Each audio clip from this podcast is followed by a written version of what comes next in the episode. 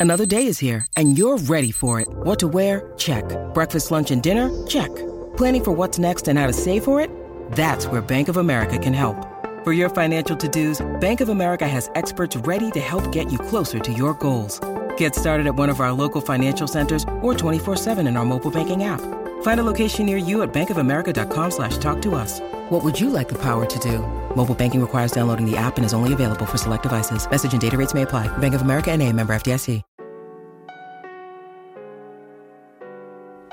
Hola a todos, soy Víctor Abarca y estás escuchando Expreso con Víctor, el podcast diario sobre tecnología, tecnología que importa y cultura digital. Y bien, estamos hoy ante uno de los episodios más completos de Expreso con Víctor, así que prepárate un buen expreso doble porque hoy vamos a repasar las posibles novedades más esperadas del Google I.O.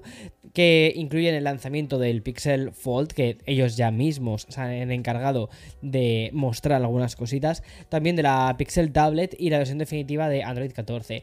También vamos a ver cómo Apple está expandiendo sus ventas en países emergentes como India y por qué el iPhone 15 podría no contar con botones físicos. Además, vamos a destacar un pequeño bloque de noticias sobre Xbox y también Nintendo, así como el último mm, Twitter y hasta los nuevos altavoces de Sony. Como ves, un episodio bastante completito, así que vamos ya por ello y recuerda que además puedes ver este podcast en el canal de YouTube.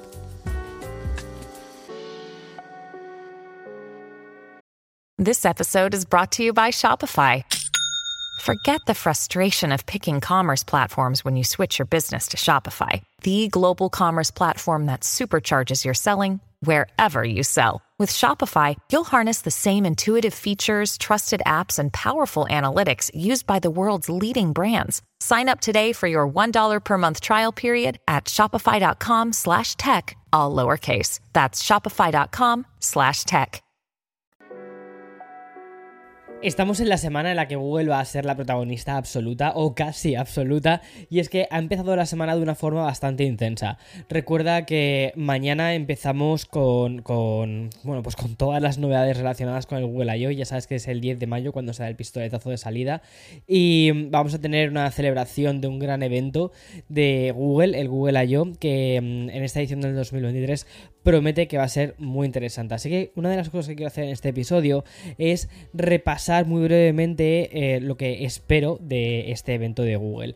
Por cierto, una celebración que ha quedado un poco solapada también por las novedades sobre la inteligencia artificial de, de Bing, de Microsoft, de la semana pasada, y que también va a hacer una especie de sándwich con la World Developers Conference de Apple, que recuerda que es en junio, es el 5 de junio, y de hecho ya han empezado los de Apple también a mostrar ciertas cositas.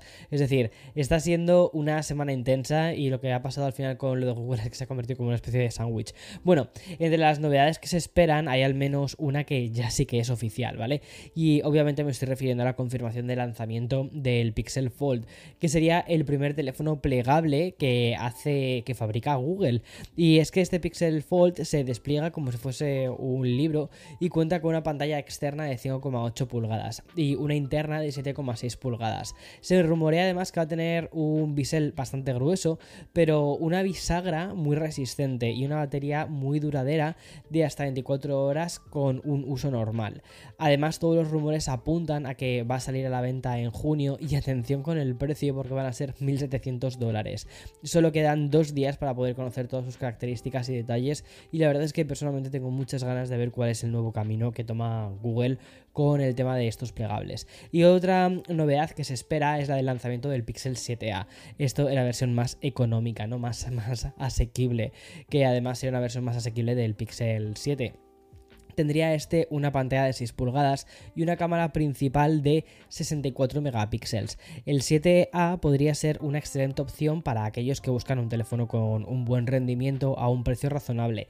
En este caso, las previsiones están apuntando a que estará disponible a partir del día 10 de mayo por 499 dólares. Un pelín más caro que la versión del 6A del año pasado, pero creo que bueno, pues por todas las cosas que va a traer y demás que se están rumorando que van a traer, pues puede eh, entenderse, ¿no? Puedes decir, ok, bueno, vale, entiendo esos 50 euros de, o 50 dólares de, de subida. Puede quizás merecer la pena. Bueno, Y también se espera el lanzamiento del Pixel Tablet, que es un dispositivo de 11 pulgadas que se va a poder utilizar pues como una tablet portátil y también con un soporte con un altavoz inteligente.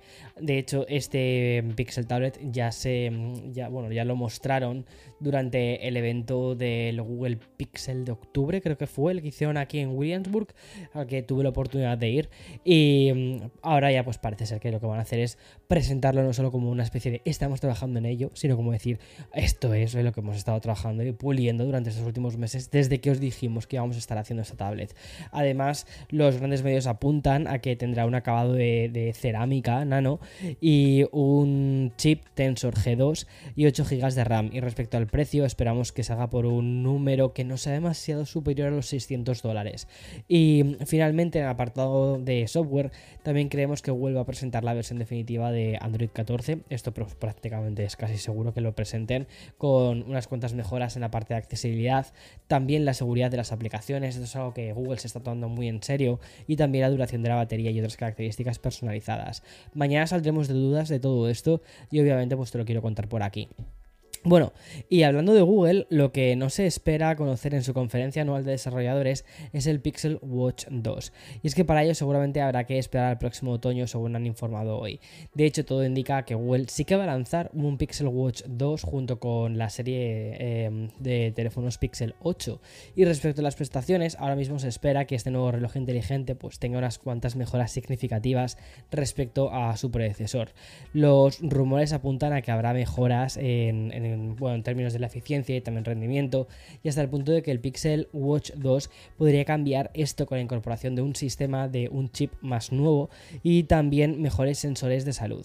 Además, el software podría ser un factor muy importante y mm, es que se espera que este nuevo reloj utilice la temática del color adaptable, ya sabes, de la, toda la parte del software de Material U que ya hemos visto con Android 12 y al final crear un dispositivo que sea realmente personalizable para todos los usuarios, o sea, partiendo directamente desde, la, desde el software. Eso puede ser muy interesante.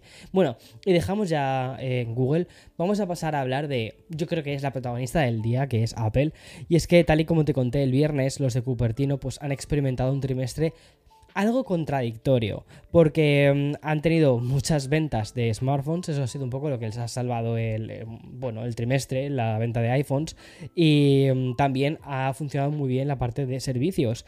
Y mm, donde sí que hubo una parte de descenso fue la parte de los, de los, de los Mac, ¿no? Y es que en este segundo trimestre es el segundo trimestre consecutivo en el que Apple ha experimentado una caída de ingresos. Y para ello, la compañía dirigida por Tim Cook está decidida a expandirse hacia nuevos mercados, nuevos horizontes. Y algo que se ha confirmado durante la llamada de ganancias, de, de, beneficios de la compañía la semana pasada. Fue el propio Tim Cook quien señaló que países como México, Indonesia, Filipinas, Arabia Saudita, Turquía o los Emiratos Árabes, también Brasil e India, de hecho en India están, están muy metidos ahora, pues que tuvieron las mejores ventas trimestrales en el periodo más reciente, incluso cuando los ingresos generales pues han disminuido.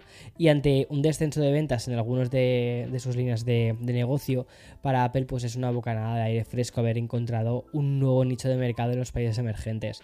Y recientemente la compañía pues abrió sus primeros puntos de venta, como te decía, ¿no? en India, donde Cook también habló sobre el potencial que tiene este país Em, como la próxima China, o sea, casi como en plan de un país emergente que mm, tiene muchísima gente y por lo tanto hay mucha gente que va a querer comprar sus productos. No sé, me parece muy interesante y quizás por eso las dos nuevas tiendas que Apple ha abierto, pues están, eh, que están en India, están consideradas tiendas de lujo y solo ofrecen servicios y productos premium. Y aunque Apple ha tenido menos éxito en los mercados más establecidos, como por ejemplo Estados Unidos, Japón y China, la compañía cree que todavía hay mucho espacio para expandirse en nuevos mercados y agregar clientes a su plataforma. Bueno, y no dejamos Cupertino porque tenemos nuevas informaciones que contradicen bastante los rumores que había sobre el futuro iPhone 15. Eso es lo malo que tiene hacer eh, contenido sobre el iPhone 15, que al final de una semana a otra hay un montón de contradicciones y hay un montón de cosas diferentes. Y como te digo, según las informaciones que habían ido publicando todos los grandes sites especializados en Apple, Bueno, pues esperaba que el futuro modelo del iPhone tuviese un conjunto de botones así como sólidos, ¿sabes? Que fuesen realmente un bloque y que fuesen sensibles al tacto y que tuviesen esa vibración áptica, ¿no? Que es una vibración digital al final, o sea, no es un botón real, sino que es, es un poco como... El botón creo que fue del iPhone 6S, creo que realmente no era un botón real, era un botón que no existía, lo que pasa es que le han puesto un sensor debajo y el motor áptico para que sintieras como que estabas realmente pulsando un botón, pero no estás pulsando ningún botón. Bueno, pues algo parecido es lo que se estaba diciendo que iba a pasar con los botones de volumen. Y sin embargo, algunos expertos de, la, de Cupertino pues señalan todo lo contrario. Básicamente parece que Apple no está lista para reemplazar los botones físicos hasta como mínimo el próximo año. Y es que según explican en Engage, en una carta de accionistas de Cirrus Logic, el proveedor de Apple se mencionó, se, como, o sea, mencionó que un nuevo producto que se esperaba para este otoño no llegará al mercado como estaba previsto. Hay que recordar que Cirrus Logic es el productor de algunos componentes de, las, de la parte de Taptic, Engine de los iPhone y recuerda, el Taptic Engine de los iPhones, ¿vale? Es el motor áptico, ¿vale? Que hace que tengas la sensación de que estás pulsando algo que realmente no estás pulsando, que no existe, que es digital. Bueno, y Apple representa el 79% de sus, eh, de sus ingresos, al menos eso fue en 2022, y la compañía ha dicho que tiene una visibilidad limitada del futuro del producto. Es decir, obviamente, no saben realmente en qué está trabajando, ellos son un proveedor más. Pero bueno, al final eh, tienen una muy buena... O sea, no tienen un overview completo, pero sí que tienen al menos una pincelada, una pequeña pincelada de por dónde pueden ir. Y de confirmarse todo esto, estaríamos ante un iPhone 15 que no contaría con un conjunto de botones de estado sólido. Serían como los que tenemos eh, actualmente. Esta información que lleva circulando meses señala que la compañía planteaba reemplazar no los botones físicos, como te decía, por esos botones sensibles al tacto, pero que debido a problemas técnicos que no han podido resolver antes de esta producción en masa, hace que esto se tenga que posponer un año más. ¿Realmente esto es tan importante? Pues yo creo que sinceramente que no, porque al final lo que se busca con estos botones es que imiten lo que ya tenemos. Lo único es que al, em, ser digitales y no físicos, ¿vale? Hacen que duren mucho más tiempo, porque no puede meterse ningún polvito, no puede meterse nada entre medias del botón, ¿sabes? Es decir, no se van a estropear, no se van a romper. Pero vamos, que realmente lo que en el día a día no creo que suponga eso un cambio tan grande. O sea, bueno, iba a dejar Apple, ¿vale? Eh, y es que acabamos de conocer una noticia de última hora que obviamente me hace mm, romper el guion por completo y contártelo. Y es que si eres un creador de contenidos, editor de vídeo y, o incluso si te dedicas a la producción musical, pues probablemente que eh, hayas escuchado hablar de Final Cut Pro y de Logic. Bueno, esto para mí es una pasada, ¿vale? Porque una de las cosas, una de las grandes... Mira, siempre que hacía una review del iPad, siempre, ¿eh? sobre todo con la review de los iPads Pro, siempre decía, está muy bien, el hardware es increíble, esto es una pasada, este dispositivo que de hecho tengo aquí mismo y que uso todos los días es increíble, pero falta software profesional, falta software que diga, este es el motivo por el que comprarte un iPad Pro, ¿sabes? Y siempre decía, siempre terminaba todos los vídeos, eh, terminé así el del 2000, el del iPad Pro del 2018, eh, volví a repetir lo mismo en el 2020, en el 2021, ahora en el 2023 con, creo que fue cuando hice el análisis de este, de este, ¿no? En el 2023 o en el 2000, a finales del 2022. Bueno, tú me entiendes, con este último iPad Pro siempre decía lo mismo. Y era, ¿cuándo vamos a ver Final Cut dentro del iPad? bueno, pues ya podemos poner fecha, ya podemos poner fecha a esto. Y es una cosa que sinceramente me parece una fantasía. Y es que vamos a poder editar nuestros vídeos, vamos a poder crear nuestras canciones con el, con el iPad. Y eso va a ser increíble. Pero es que em, aún hay más. Es que lo que han hecho ha sido optimizar estas herramientas específicamente para el iPad. Son versiones completas del software, ¿vale?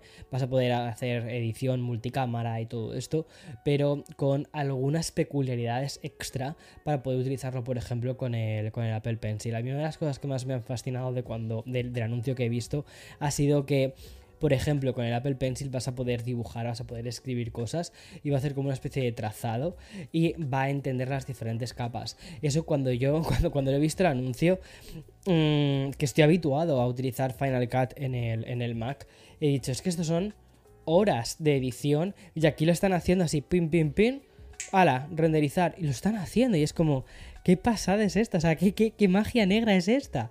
Y me parece una pasada. Sinceramente creo que sí que puede ser.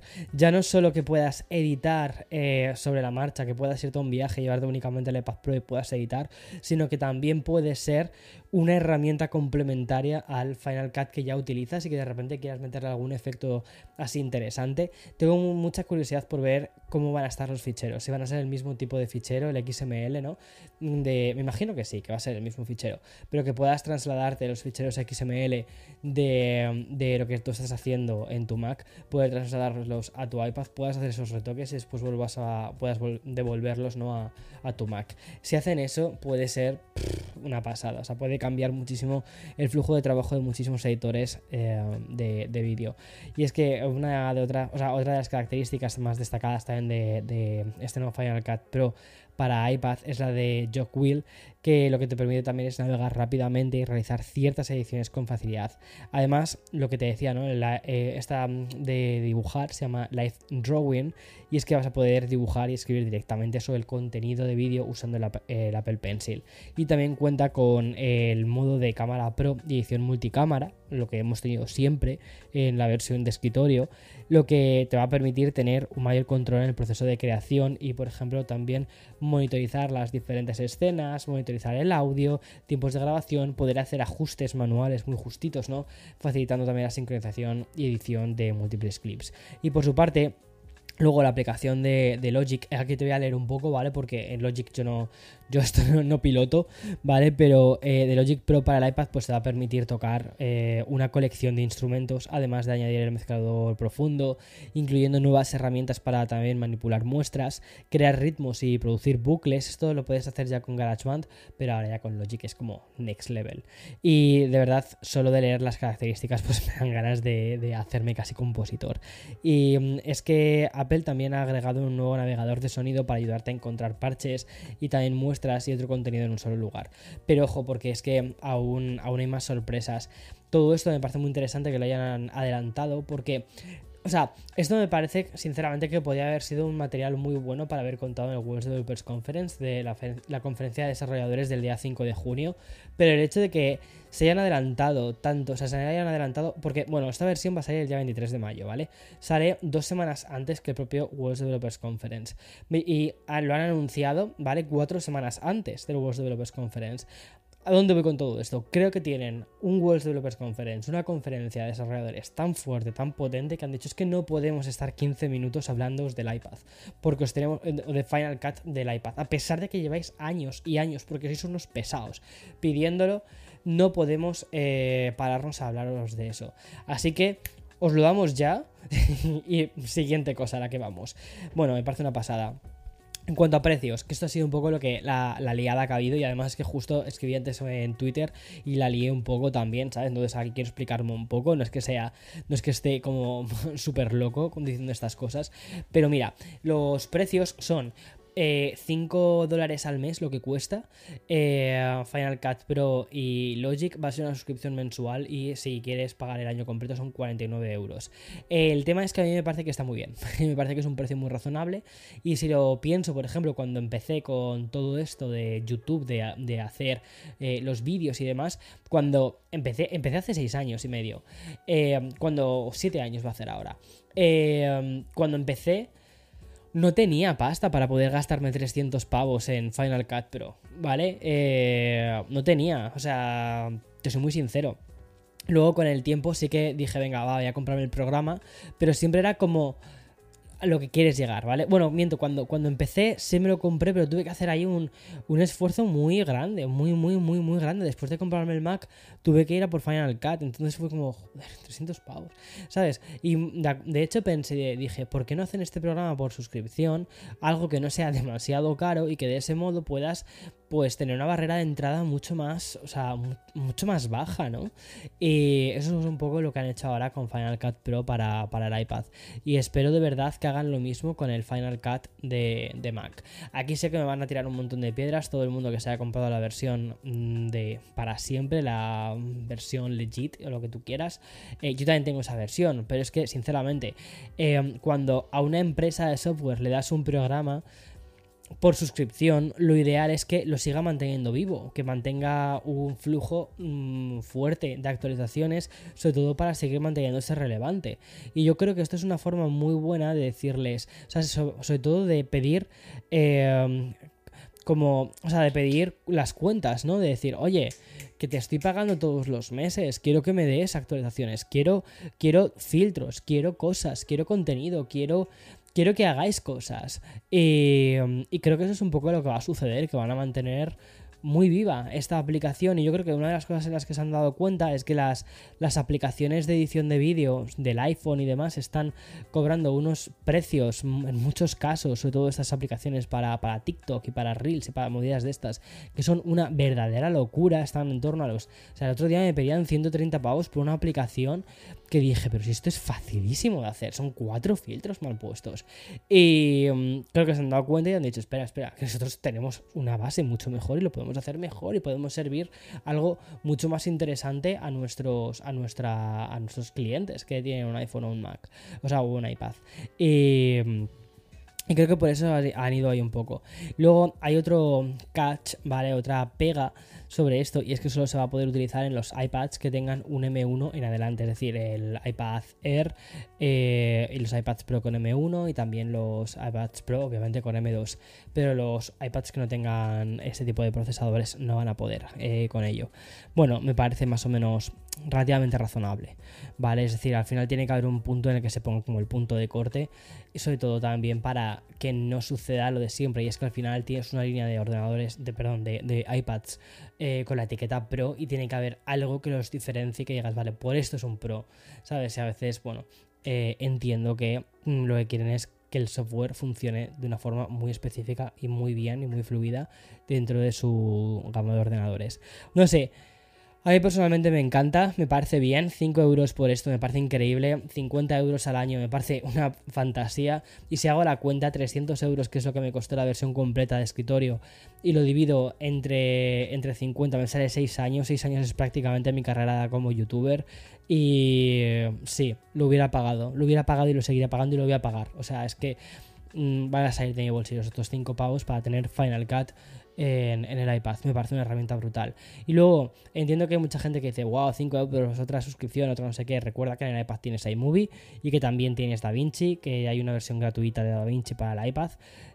Si te vale con eso, pues ya está. Quizás es que no necesitas Final Cut Pro.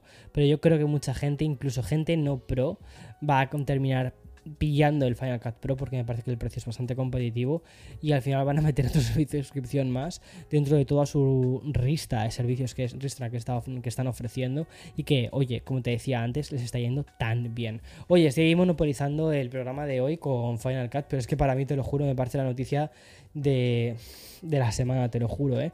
O sea, estoy muy, muy, muy, muy feliz. Vamos a ir con otra noticia ya para ir terminando. Eh, relacionada con, algo que suele interesar bastante a, nuestros oyentes. Y es que los altavoces portátiles con Bluetooth suelen siempre ser algo que llama la atención. Sin duda, uno de los gadgets además más demandados durante los últimos años, porque ya no hay casa que se precie que no tenga un dispositivo de este tipo. Y la noticia de hoy nos lleva a uno de los fabricantes más respetados del sector en cuanto a altavoces, y es Sony. La compañía japonesa ha presentado un par de altavoces portátiles de diferentes eh, prestaciones y rangos de precio. Pero vamos a ir por partes. En primer lugar, ¿vale? Sony ha presentado un dispositivo que es perfecto para cualquier fiesta que hagas en casa bajo el nombre del SRS XV800. Aquí vamos a encontrar un altavoz portátil que tiene una duración de batería de hasta 25 horas. Es decir, vas a poder disfrutar de la música todo el día sin preocuparte por la carga. Pero esto no es todo, porque obviamente este altavoz también tiene la capacidad de conectarse a tu televisor a través de un puerto óptico para mejorar la experiencia de audio mientras ves tus pelis y tus programas favoritos. Y este nuevo altavoz de Sony viene equipado con 5 tweeters en total, los cuales van a ser los responsables de proporcionar un sonido omnidireccional para que puedas disfrutar de la música en cualquier rincón de la habitación. Además, los dos controladores X-Balance pues ofrecen una mayor claridad y, mejor y menor distorsión. Perdona. Y, mm, es decir, vas a tener un sonido más nítido y una mayor calidad de los graves. Y si te gusta cantar, aquí viene uno de los puntos fuertes de este em, SRS-XV800, madre mía, con los nombres de Sony, ¿eh? porque este altavoz tiene, eh, tiene un modo karaoke para que puedas convertirte directamente en Lorde y cantar esos himnos del 2021 que tanto nos dieron la vida. Bueno, este altavoz de Sony va a costar 649 euros, dólares, perdona. No, no tengo el precio en euros, pero ahí lo tienes. Y luego han lanzado otra versión un poquito más pequeñita, la XB100, eh, que tiene una batería de 16 horas y además es resistente al agua y tiene una clasificación IP67. Bueno, está, está también interesante. Este, el pequeñito, van a ser 59 dólares y mm, se empezará a vender a partir del día 22 de mayo. Bueno, y me quedan un par de noticias más, pero me parece que son tan tochas, ¿vale? Que yo creo que te las voy a contar mañana, porque hay un montón de cosas más que te quiero decir. Así que mañana continúo con más cosas. No son tanto noticias que sean como urgentes, sino son, creo que son cosas que vamos a ir volviendo a ellas con el paso del tiempo. Así que eh, una va a ser sobre Microsoft, otra va a ser sobre Nintendo Switch, que también me parece bastante curioso. Y una y otra que también me ha parecido bastante graciosa, que ya te comentaré mañana, es la de que Spotify elimina decenas de miles de canciones generadas con inteligencia artificial. Pero como te digo, eso ya te lo cuento mañana porque estoy dejando el episodio muy largo, pero es que tenía muchas cosas que contarte hoy. Así que nada, mañana más y mejor. Chao, chao, chao.